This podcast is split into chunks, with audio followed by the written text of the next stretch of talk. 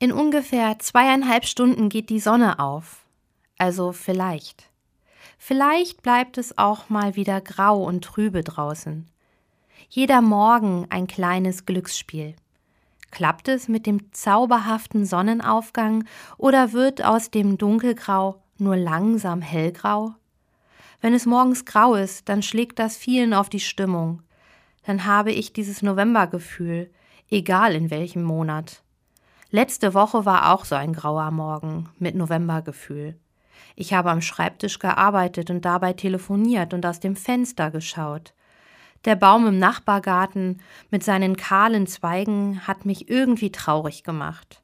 Und von jetzt auf gleich bin ich mit meinem Telefonat nicht mehr bei der Sache. Da habe ich plötzlich Blaumeisen gesehen. Wie sie zwischen den Zweigen plötzlich hin und her hüpften. Wahnsinn, wie hübsch die sind, denke ich. Sonst bekomme ich die nie zu Gesicht. Zwischen den Blättern können die sich normalerweise auch zu gut verstecken, aber wenn es draußen grau ist, dann sehe ich sie doch mal.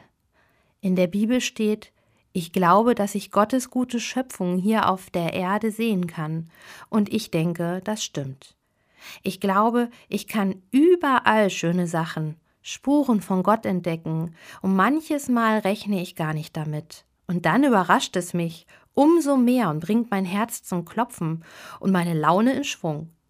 Ich wünsche Ihnen, liebe Radioaktivhörer, egal ob die Sonne heute hinter den Wolken hervortritt oder nicht, ebenfalls so ein Überraschungsmoment für Ihren Tag. Ihre Pastorin Ira Weidner aus Bad Pyrmont.